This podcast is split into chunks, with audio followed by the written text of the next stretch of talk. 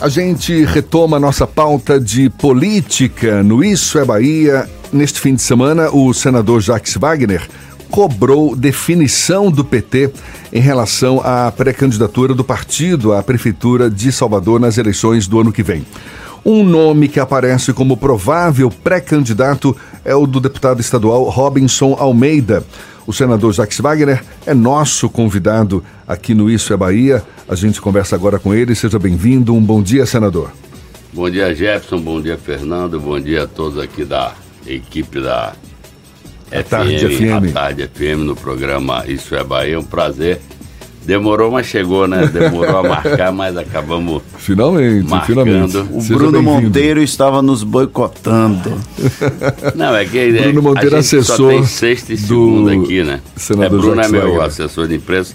É porque a gente só tem sexta e segunda, aí acaba que a agenda realmente embola muito, mas é um prazer voltar aqui a essa tradição do jornalismo baiano, que é o Jornal à Tarde, a Tarde FM, também o nosso site vinculado ao nosso querido jornalista Samuel Celestino, Bahia Notícias. Bahia Notícias. Maravilha. E dizer o seguinte, olha, eu acho que nós já estamos até atrasados. Pois é, eu, deixa eu fazer logo essa pergunta, como é que estão as articulações para definição desse nome, desse possível e esperado, né? Eu acho que o PT tem essa pretensão de conquistar uh, pela primeira vez a Prefeitura de Salvador, certamente está se articulando. E o nome de Robinson Almeida é um dos mais fortes, na sua opinião, ou talvez o mais forte, na sua opinião? Não, na verdade, nós estamos com três, quatro nomes. Esse final de semana surgiu a novidade do ex-ministro da Cultura, e estava agora como secretário de Cultura lá em Belo Horizonte, Juca Ferreira, que também disponibilizou o nome dele, eu digo quem tem 3, 4, 5 acaba não tendo nenhum. Então o que eu tenho cobrado do Diretório Municipal e das várias forças políticas, evidente que o comando será do governador Rui Costa, mas é preciso que o partido se organize. Há essa vontade que você falou. O PT nunca foi governo na capital da Bahia, na cidade de Salvador. Hoje Rui tem uma avaliação muito forte, positiva aqui na cidade, no estado todo. Bate a casa dos 78, 80% de aprovação. Portanto, é um grande eleitor, um reconhecimento a todas as obras que nós temos feito, ele tem feito aqui na Bahia, mas a eleição a gente só ganha no, no último dia no fechamento das urnas. Então, o senhor falou ninguém... que quem tem cinco nomes não tem ninguém. Quais são os prováveis nomes hoje? Olha, tem, tem Robson nome, Almeida, Juca tem um Ferreira. nome colocado do Robson, tem um nome colocado do deputado federal Jorge Sola. Nelson Pellegrino. Nelson Pellegrino. Valmir Assunção. Valmir Assunção. E agora Juca tem Ferreira. agora o número de Juca Ferreira, tem Vilma Reis também que colocou seu nome, Moisés Rocha. Então, no então, PCdoB tem nomes aí. Então, só aqui, né? Fora os outros partidos que o PCdoB. Agora, Nelson Pellegrino, o senhor acha que está no páreo ainda? Que assumiu a Secretaria de Desenvolvimento É, Urbano? ele assumindo a secretaria, em tese, não seria assumir para largar em, em, quatro meses, concordo Exato. com você. Então, eu diria que, de uma certa forma, é um sinal de que ele pretende fazer um outro tipo de caminhada. O prefeito seguramente apresentará é, um nome e nós, eu acho até que nós não obrigatoriamente teremos apenas um, um nome disputando dentro da base do governo. O senhor Sargento... defende múltiplas candidaturas? Olha, se lembra que eu em 2008 estava no meu primeiro mandato e em 2008 tiveram três candidatos da minha base. Era o próprio João Henrique, que ia para a reeleição, era Walter Pinheiro e é, em Baçaí, porque naquela época o PSDB estava me apoiando. Eu fui na convenção dos três. E todo mundo disse que era uma maluquice, que era uma loucura, como é que um governador apoia três. Eu disse, essa é a realidade da minha base de sustentação. Não me arrependo, acabou indo para o segundo turno dois da, da nossa base, que foi João Henrique e Walter Pinheiro, e João Henrique ganhou a reeleição. Eu chamo a atenção até porque Naquela época todo mundo dizia que ia dar Neto e Embaçaí no segundo turno. E acabou dando João Henrique, que estava sentado na cadeira, e Walter Pinheiro. Eu não, não vejo nada de absurdo de você falar ter mais de um candidato. Então, Sargento Isidoro, que é do Avante, e teve uma votação expressiva em Salvador, e também pontua é, positivamente em qualquer pesquisa, eu acho que a candidatura dele está praticamente consolidada pela vontade dele. Eu não sei que partidos se agregarão, eu sei que o Otto Alencar do PSD tem conversado bastante com ele e essa é uma possibilidade. Tem o nome de Litz, tem o nome de Olívia do PCdoB. Bom, alguns falam do nome de Belintani, que ainda não tem partido, que é o atual presidente do Esporte Clube Bahia. Então, o que eu quero dizer é o seguinte: na sexta tem muitos nomes. Então, eu acho que a gente precisa funilar.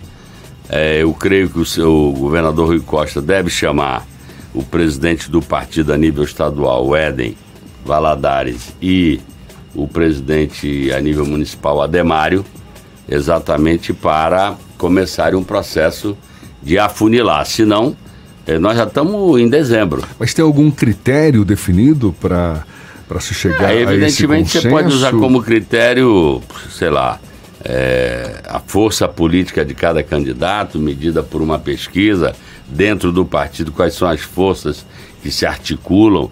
É muito difícil porque você dizer quem é o melhor, porque na verdade a eleição começa a se definir a 60 dias do pleito. Em que, que o senhor acha que o ex-presidente Lula, uma vez que agora está de volta às ruas, esteve agora recentemente em Salvador, exatamente na primeira reunião da executiva nacional do PT, em que, que ele pode ajudar e em que, que ele pode atrapalhar nesse processo de, de busca de consenso do partido nas não, eleições ele... daqui? Não, ele ajudar sempre ajuda, porque ele é, tem um peso político em Salvador bastante grande. Haja vista a própria votação do Fernando Haddad na eleição de 2018, apesar do, do prefeito fazer a campanha, no começo eu diria para Dória e depois fez a campanha para Bolsonaro, você vê que o peso do, do presidente. Dória Serra? Ou, ou Alckmin? Ou, perdão, Alckmin, é verdade. Era Alckmin e depois no segundo turno ele foi para é, Bolsonaro. É, o peso do, da força do Lula e do próprio governo do governador Rui Costa aqui deu para o Fernando Haddad uma votação bastante expressiva. Quando você pergunta no que, que ele pode atrapalhar, é porque ele tem um peso político muito forte e ele tem defendido a tese de que em todas as cidades importantes o PT deve ter candidato próprio. Exato. E às vezes, a depender da articulação da negociação com as outras forças políticas que você está trabalhando, eventualmente o PT pode abrir mão, como fez em 2016, apoiando a candidatura eh, de Alice Portugal. Mas aí isso provavelmente será definido numa reunião do chamado Conselho Político, que reúne todos os partidos da base, onde, por tradição, a gente senta para discutir pelo menos as 40, 50 maiores cidades do estado, para tentar um entendimento entre as bases. Tem muito lugar que você tem mais de um candidato. Por exemplo, Feira de Santana. Até agora eu diria que o candidato dentro da base é o nome do deputado federal José Neto.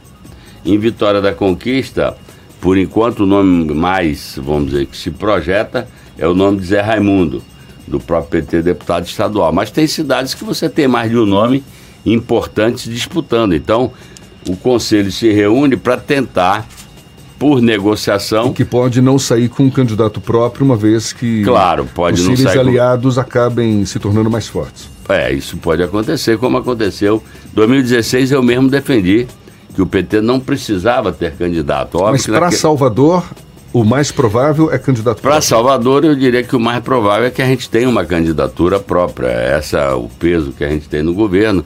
Eu lembro que em 2016 eu defendi que a gente não tivesse, porque a gente tinha o governo federal, o governo estadual, então, na minha opinião, a gente deveria, como se diz, abrir espaço para outras forças dentro do grupo político. Já que eu falei do, do, do, do ex-presidente Lula, deixa eu emendar com uma segunda pergunta. O que que, qual a, a, autocrítica que o PT faz, se é que faz nesse momento, e no sentido também de repensar sua estratégia enquanto partido capaz de de promover articulações, enfim. O ex-presidente Lula está de volta às ruas agora. O partido certamente passou por uma turbulência muito grande com a prisão do ex-presidente Lula, com, a, com o afastamento da, da ex-presidente Dilma Rousseff também. Enfim, qual é a, a avaliação que o senador Jacques Wagner faz ou que o próprio PT faz hoje, levando em conta todos esses acontecimentos dos últimos anos? É preciso repensar o partido? Enfim. Olha, Jefferson, é, deixa eu dizer uma coisa com muita franqueza. É, quem conhece as entranhas da política sabe que não tem grupo político que faça mais, mais autocrítica do que a esquerda. A esquerda é quanto mais em fazer sempre autocrítica do período anterior, porque a gente trabalha muito com planejamento. Eu sinto que quando as pessoas hoje perguntam, o PT vai fazer autocrítica, elas sempre estão se referindo, estão focadas nesse último episódio de, vamos dizer, uma imputação ao PT, uma acusação ao PT de, da questão da corrupção. E evidentemente que alguns dos nossos erraram e prejudicaram a vida, inclusive, do partido. Eu gosto sempre de dizer que o pecado do pregador, e nós entramos na política pregando há 40 anos, pregando um, um equilíbrio social maior, o foco no social e pregando, evidentemente, a questão da ética. Então, digo, o pecado do pregador é sentido muito mais forte que o pecado do pecador, porque o pecador você já sabe, quando às vezes acontece com um padre, com, com um pastor, qualquer coisa, ou com um policial tem um comportamento errado, todo mundo diz que é absurdo, até um. Então, óbvio que isso pesa. Agora, em relação a essa questão, por isso que eu digo, tem muita coisa criada, tem muita coisa verdadeira e tem muita coisa criada. Essas revelações desse jornalista americano do Intercept mostraram que tem muita coisa, inclusive em relação a mim. É, tem frase lá do Delanhol dizendo: vamos fazer uma busca e apreensão lá no. Eu não tinha nem tomado posse ainda, no Wagner, antes que ele seja senador, nem que seja prefeito político. E saiu revelado no jornal. Então você vê que havia um direcionamento dessa coisa. Agora, a grande autocrítica, a responsabilidade que eu imputo ao PT foi a gente não ter feito a reforma política que deveria ter feito em 2003. Porque não se trata de você acreditar em João, Manuel ou Joaquim. Cada um de nós a gente espera que tenha um comportamento correto. Mas eu acho que a política tem que ter uma regra que dificulte aqueles que querem ter um mau comportamento de poderem ter um mau comportamento. Agora a gente está sofrendo aí com as acusações com o Tribunal de Justiça aqui no estado da Bahia. Quer dizer, a casa que deveria ser a detentora das leis está sob o fogo cerrado de que teria feito coisas erradas. Então, nós não fizemos a reforma política, por isso que eu acho que a democracia brasileira hoje fica ameaçada. Nós estamos com mais de 30 partidos. Como e é que acaba sendo assim? uma das bandeiras do PT nesse momento, então? A reforma política? Sim. Eu, pessoalmente, sou um pregador da reforma política. Eu acho que os, os partidos políticos no Brasil já chegaram a 30 a 35. É ingovernável um país com 35 partidos. Porque o partido deveria representar um conjunto de ideias sobre o seu país, sobre a sua cidade. Não tem 40 ideias sobre o Brasil. Acabaram virando agremiações em busca só de poder. Então, é, o PT, na minha opinião, apesar de todo esse período difícil, como você falou, é, a Dilma foi tirada sem culpa formada. A verdade é essa, não tem crime de responsabilidade. O Lula foi condenado, vamos esperar o que, que o STF vai dizer, mas na minha opinião também com o famoso triplex que já foi até é, vendido. Então, o PT, na minha opinião, apesar disso tudo, resiste porque ele tem raízes sociais muito fortes.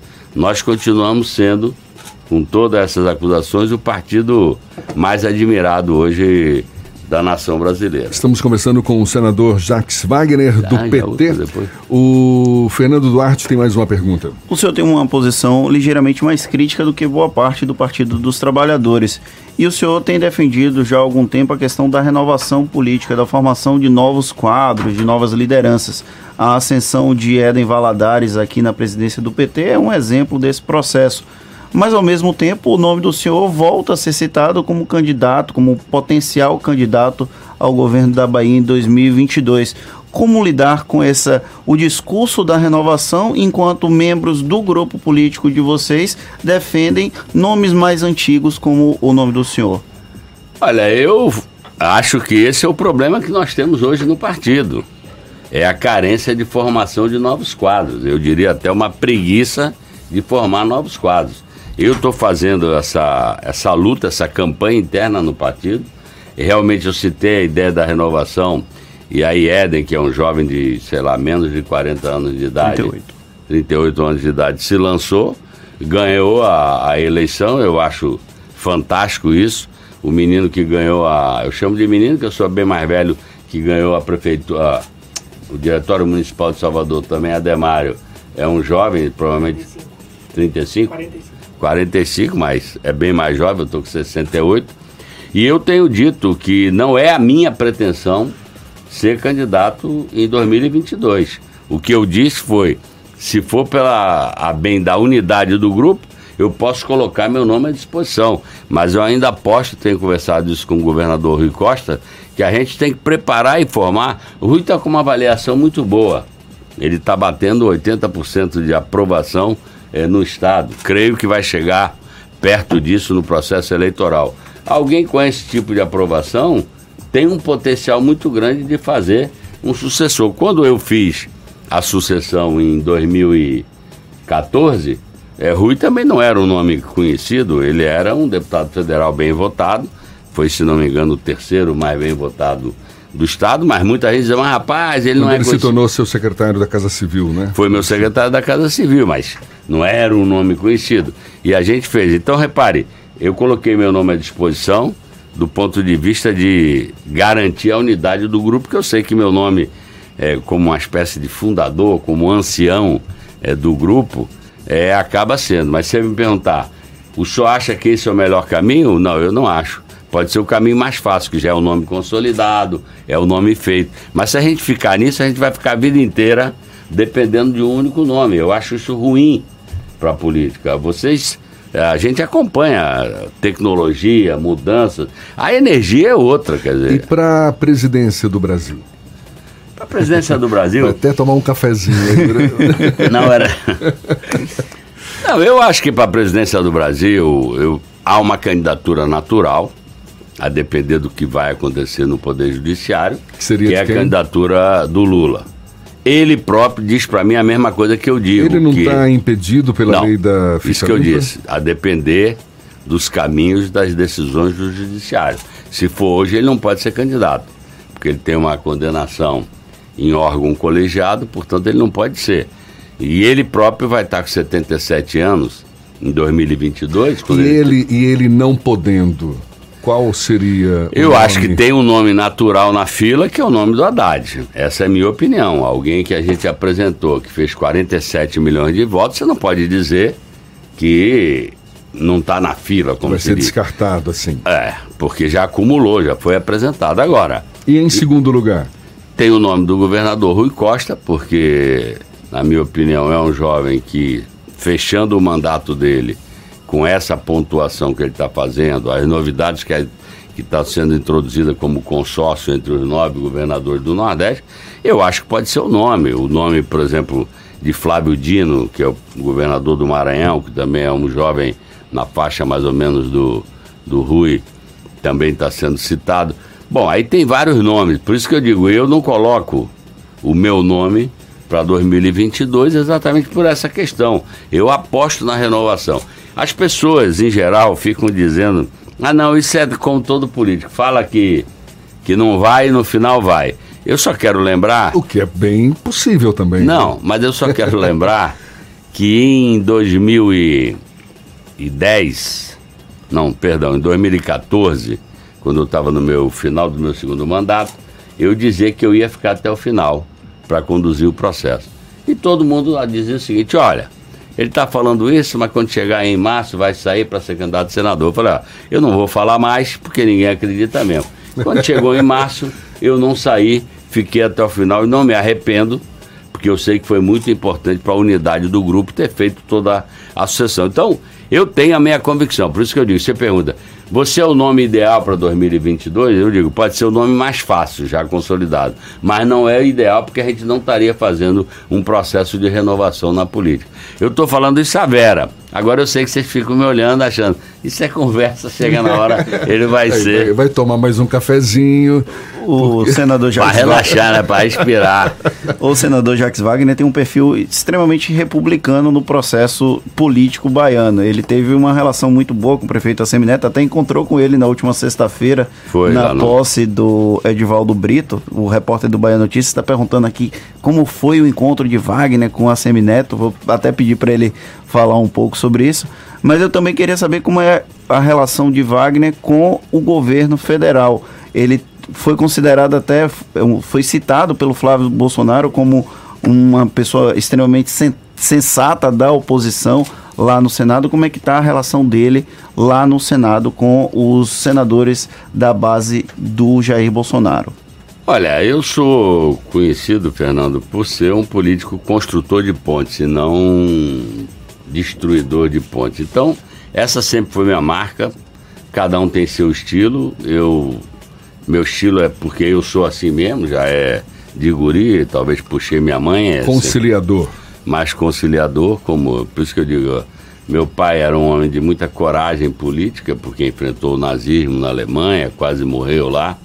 É, e minha mãe é uma pessoa extremamente conciliadora, de buscar sempre o melhor de cada um para poder juntar essas partes. Então eu acabei tendo essa formação desde o movimento sindical eu tenho a minha posição, mas eu sou capaz de ouvir os outros e a gente compor.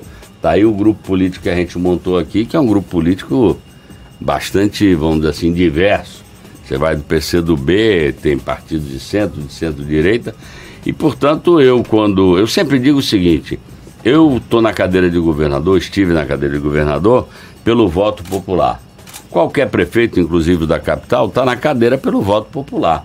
Então, se eu sou respeitado dentro da democracia, eu tenho que respeitar ele também. Quando eu era governador e ele era o prefeito da capital, éramos oposição, mas isso não impede que você possa falar e até fazer coisas que beneficiem a cidade.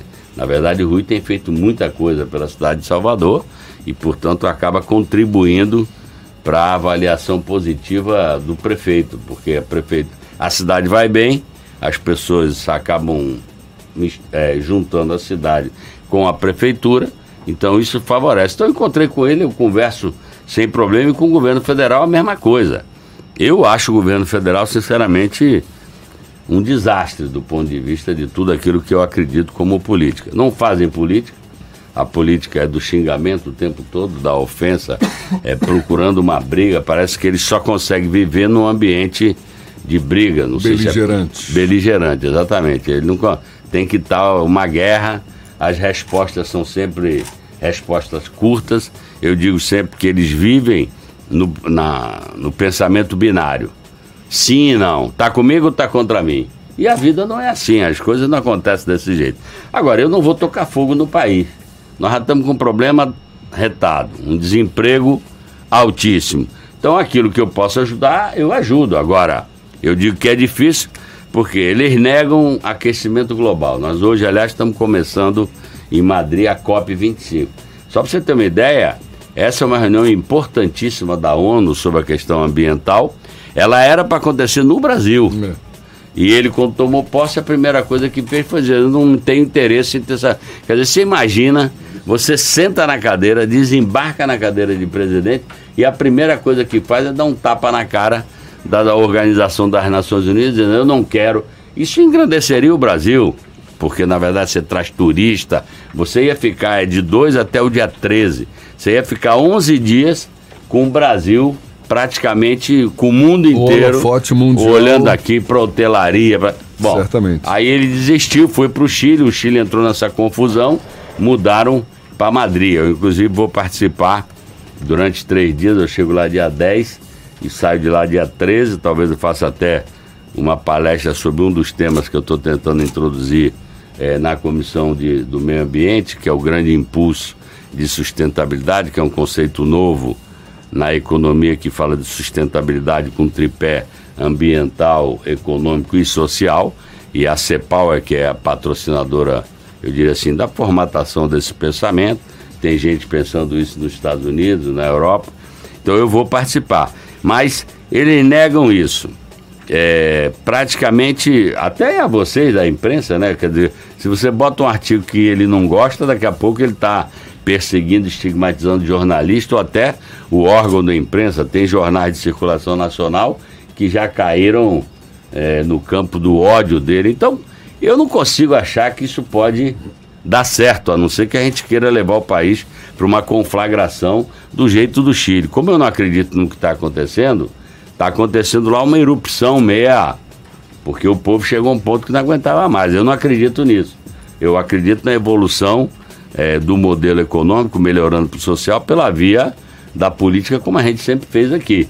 Agora, eles são é, o tempo todo, bateu, bateu, chutou os ministros. O ministro de Relações Exteriores vai fazer, eu estava lendo essa semana, vai fazer vi visita na Hungria, que está governado há, se não me engano, 19 anos ou 9 anos, não sei, por um mesmo grupo político com metodologias que eu acho extremamente complicadas de quem é adversário tem que morrer.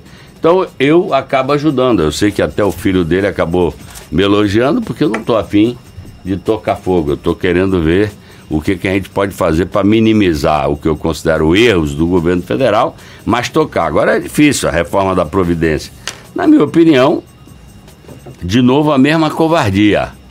O pessoal é valente para falar para baixo e é covarde para falar para cima não tem imposto sobre grande fortuna, não tem imposto sobre lucros e dividendos e está salgando até o seguro-desemprego de um pobre coitado que está desempregado, está recebendo alguma coisa para não passar fome. Então eu não posso concordar com essa questão. Foi o que o Lula falou.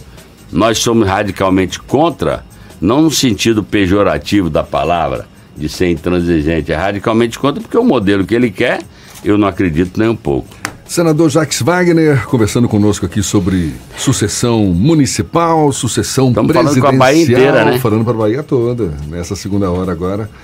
Bahia toda, emissoras de todas as regiões. E a gente quer agradecer pela sua disponibilidade. Muito obrigado e um bom dia. Bom, eu que queria agradecer a você, Jefferson, a você, Fernando, aproveitar esse momento para já desejar a todos os baianos um Natal de muita paz em família, de muita fé, de muita espiritualidade, que eu acho que é o que a gente está precisando muito. O mundo está, como eu disse, muito conturbado, e não é só no Chile, né? Você olha para o mundo, está pipocando coisas assim, rebentando em tudo que é lugar, do Chile até a Ásia. Mas desejar um Natal de muita paz a vocês também aqui da equipe da Tarde FM, do Bahia Notícias, e esperar que 2020 chegue é, com boas notícias. Eu digo boa notícia é mais emprego. Eu estou no dia 9 é, de dezembro agora, próxima segunda-feira, trazendo aqui para a Assembleia Legislativa também uma audiência pública, que a audiência pública do Senado pode ser feita externamente. Eu estou fazendo uma audiência pública aqui na Assembleia sobre como fortalecer a chamada economia solidária. Hoje o emprego está escasso, nós precisamos de empreendedorismo e por isso a economia solidária, que são formas alternativas de cooperativas, de empreendimentos autogestionados pelos próprios, é, são formas que eu acho que podem tirar muita gente é, do desemprego, como tivemos aí durante uma semana. A Feira de Agricultura Familiar foi a décimo ano. Durante e o meu agro. É, e eu me orgulho muito, né? Porque isso começou há 10 anos com o nosso governo. E hoje você vê o pessoal de agricultura familiar com produtos de ótima qualidade vendendo bem.